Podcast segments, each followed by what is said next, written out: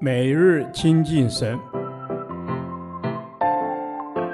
唯喜爱耶和华的律法，昼夜思想，这人便为有福。但愿今天你能够从神的话语里面亲近他，得着亮光。创世纪第三十四天，创世纪十一章一至九节。谋事在人，成事在神。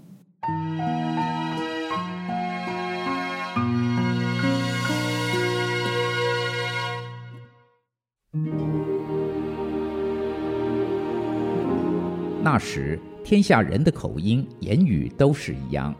他们往东边迁移的时候，在示拿地遇见一片平原，就住在那里。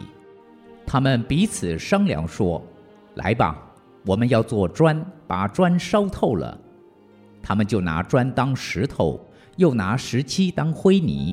他们说：“来吧，我们要建造一座城和一座塔，塔顶通天，为要传扬我们的名，免得我们分散在全地上。”耶和华降临，要看看世人所建造的城和塔。耶和华说：“看哪，他们成为一样的人民。”都是一样的言语，如今既做起这事来，以后他们所要做的事就没有不成就的了。我们下去，在那里变乱他们的口音，使他们的言语彼此不通。于是耶和华使他们从那里分散在全地上，他们就停工不造那城了，因为耶和华在那里变乱天下人的言语，使众人分散在全地上。所以那城名叫巴别。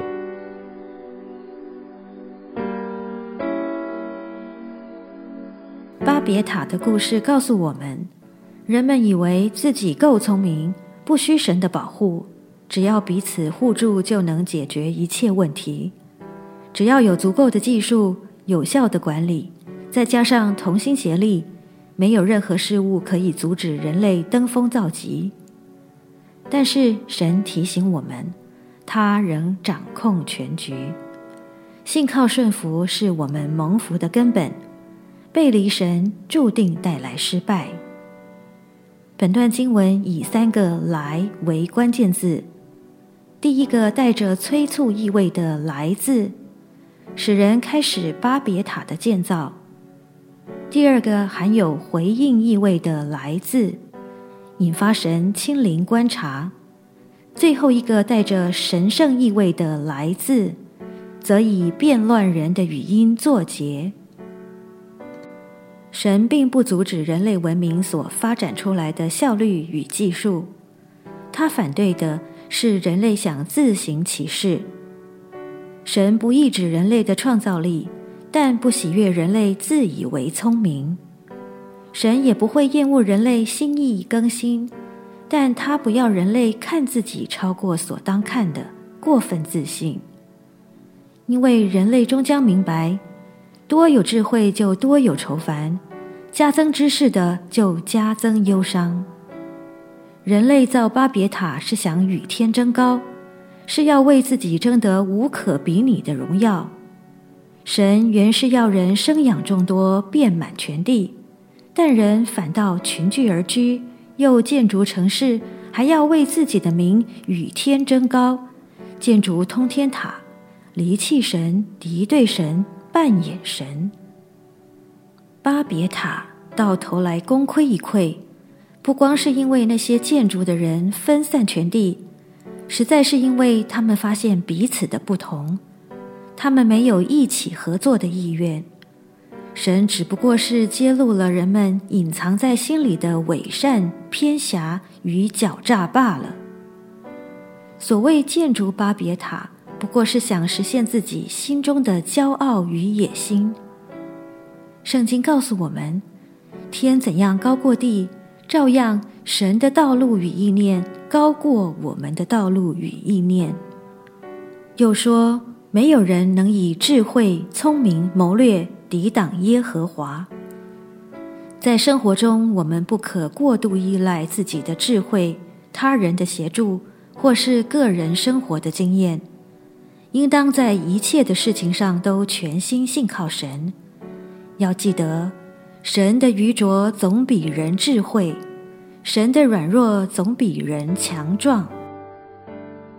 主啊，我将我服侍的团队交在你的手中，求你做我们的主，让我们在服侍中不是依靠自己的才干、努力与技巧，而是专心仰望主，单单认定你。